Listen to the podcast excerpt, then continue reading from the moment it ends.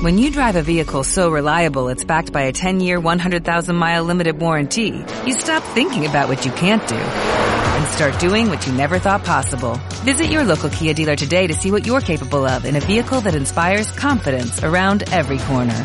Kia, movement that inspires. Call 800-3334-KIA for details. Always drive safely. Limited inventory available. Warranties include 10-year 100,000-mile powertrain and 5-year 60,000-mile basic. Warranties are limited. See retailer for details.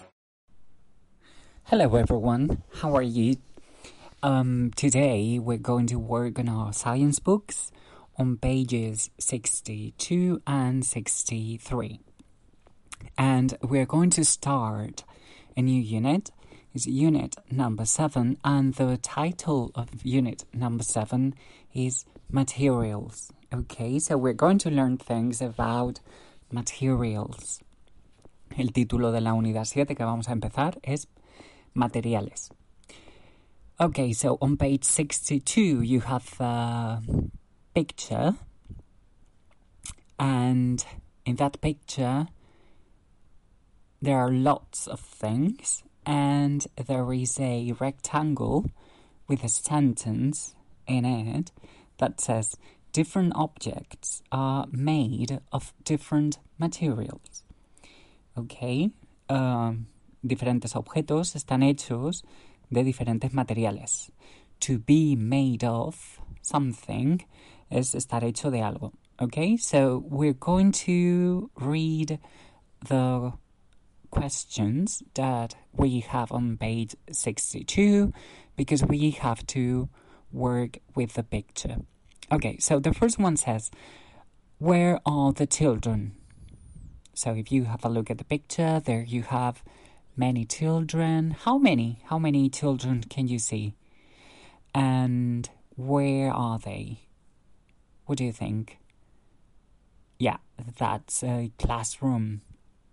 And then the question says, What are they doing? What are they doing? ¿Qué están haciendo? What are they doing? I think they're doing some experiments, right? Okay, so the next one it says, Point to the ruler. What is it made of? The ruler. Do you remember what a ruler is? A ruler is a regla. And can you spot the ruler in the picture? A girl is holding the ruler, a brunette girl. Okay, can you see the ruler?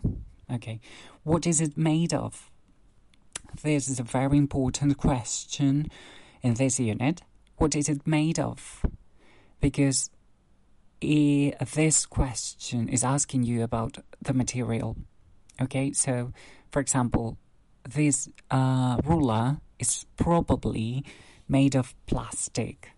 What is it made of? Well, the ruler is made of plastic. La pregunta, what is it made of? Eh, significa de qué está hecha. Okay, because they want you to think about the material. Con esa pregunta quieren que pensemos en el material con el que las cosas están hechas.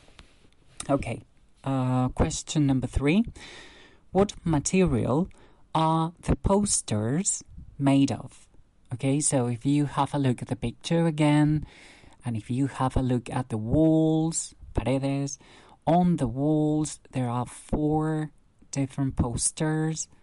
What material are they made of? Can you think of something? Are they made of plastic? Are they made of paper? Maybe? I think they are made of paper. Normally, posters are made of paper, okay? Uh, question number four. Uh, it says, What is the girl making with the clay? Clay is something that you can use to model, uh, to construct or design new objects. So the girl with the clay, clay in Spanish means arcilla. Uh, can you see the girl with the clay? Can you see her? She is blonde, and I think she's modeling something like a container or maybe it's a cap or something like that, okay? Uh, now it says speaking. Well, you can talk to me, but obviously I won't respond. But anyway, it says tell your partner about different objects in your classroom. Instead of the classroom, we're going to think about different objects in our um, bedroom, or maybe if you are in the living room. And maybe you can talk to your mummy, or you can talk to your daddy, or maybe you can talk to your brother or your sister about different things, okay? And then you have the question, what are they made of? Vais a mirar, como no estamos en clase, uh, si estáis en vuestro dormitorio o si estáis en el salón. Le podéis comentar a vuestra madre, a vuestro padre, diferentes objetos, vuestro hermano, vuestra hermana. Uh, try to use English and maybe you can say, oh, look, this book is made of paper. Or, look, my pencil case is made of plastic, for example. Okay, or metal, maybe. So you can use the comments section to write something, and in that way we can work on interaction. Podéis usar la sección de comentarios para uh, describir el objeto uno de los que vosotros queráis y decirnos de qué está hecho. Por ejemplo, yo os he dicho, the book is made of paper. That would be my sentence, okay? Now, if you have a look at the um, know how to, there you have a final task, and at the end of the unit, we're going to learn by the end of the unit, we're going to learn uh, how to do a scientific experiment. Al final de la unidad sabremos hacer un experimento científico. So that sounds really interesting. I think you're gonna like this unit a lot. This unit is really interesting. este tema es muy interesante, so I think you're gonna enjoy it. Okay, so on page 63, you have exercise number one, and as usual, I'm going to explain the exercises to you, and then I'm going to ask you to pause the recording and you're going to do the exercises, and then I will give you the answers. Okay, so number one look and march, and there we have two different types of materials, and this is really important because you can find natural materials, but also you can find man-made materials, okay? So tenemos dos tipos de materiales, los materiales naturales o los materiales que han sido hechos por el hombre. Okay? So what you have to do here is to match each one with their correct sentence. So, for example, I'm going to read the first one, okay? So it says, are made from other materials.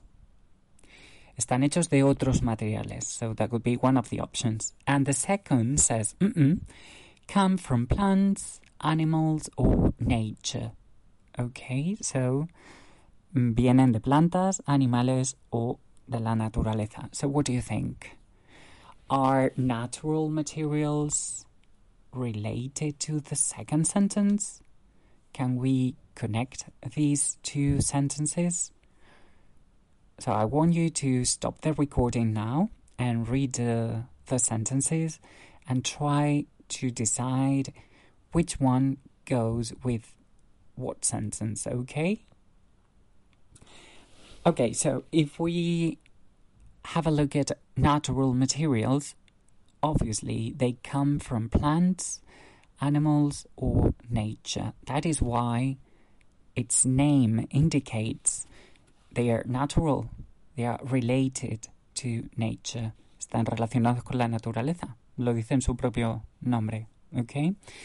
And then we have man made materials, which are made from other materials. Están hechos de otros materiales.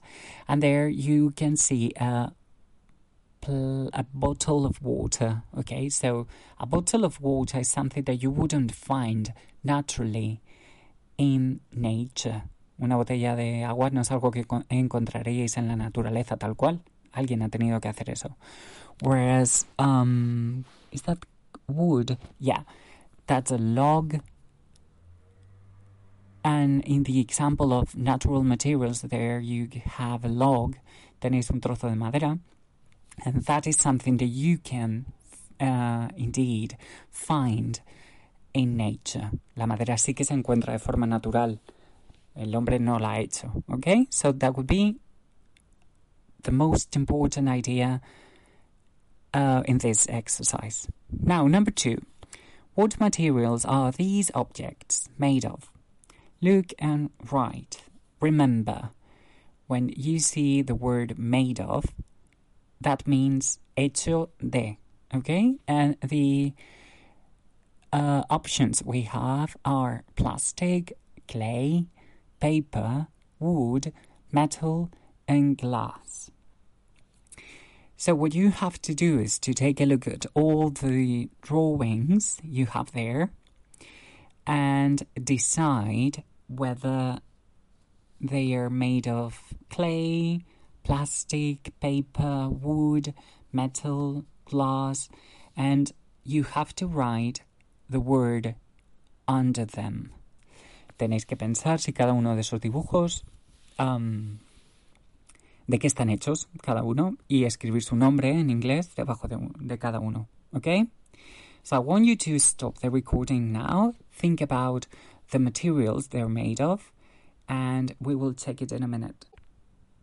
Okay, so um, let's have a look at the first object. The first object is a spring. This is an easy word because it is like the um, one of the seasons. Okay, so spring muelle. Uh, what is a spring made of? So the correct answer would be metal. What about the notebook? The notebook is object number two, and obviously, a notebook is made of paper. Uh, the third one is a container, and this container particularly is made of clay. Remember, clay is arcilla in Spanish. Okay? The next one is very easy because it has the same name, the material and the object share the same name. So if you see the glass, obviously the glass is made of glass. So that's easy. And now let's have a look at the ruler. The ruler is made of plastic, yeah. And finally, the stool. And stool is similar to a chair, but it's um, it has no place for your shoulder. Okay, so it's taburete in Spanish. Um, stool. So obviously, the stool is made of wood. Wood means madera. Okay. So let's have a look at exercise number three now. That asks, uh, where do this, uh, where do materials come from? Write two examples of each. ¿De dónde vienen los materiales? Escribe dos ejemplos. And there you have to write two examples of materials that come from animals, materiales que vengan de los animales, and two more examples for materials that come from plants. Materiales que vengan de las plantas. Okay, so this is an open answer, so you can use a dictionary if you feel like it, and you can write the material that you want. Okay, Aquí podéis escribir los materiales que vosotros queráis, eh, podéis eh, utilizar un diccionario si, si, lo necesitáis, o podéis usar los materiales que aparecen en el ejercicio anterior. Maybe you can find something over there, okay? And finally, we're going to read the green rectangle. Remember that the green rectangles on the science book are really important because they contain a summary of the most important information. Okay, let's see if we understand this. Natural materials come from plants, animals, or nature. Man made materials are made from other materials. Lo más importante de este recuadro, de este rectángulo verde, es que dice que los materiales naturales vienen de las plantas, de los animales o de la naturaleza, mientras que los materiales fabricados por el hombre están hechos de otros materiales. Okay, so this is all for today. Uh, if you have any doubt about this page, or this unit, please write it down on the comments section. See you! What if you could have a career where the opportunities are as vast as our nation, where it's not about mission statements, but a shared mission? At U.S. Customs and Border Protection, we go beyond to protect more than borders, from ship to shore, air to ground, cities to local communities. CBP agents and officers are keeping people safe Join U.S. Customs and Border Protection and go beyond for something far greater than yourself. Learn more at cbp.gov/careers.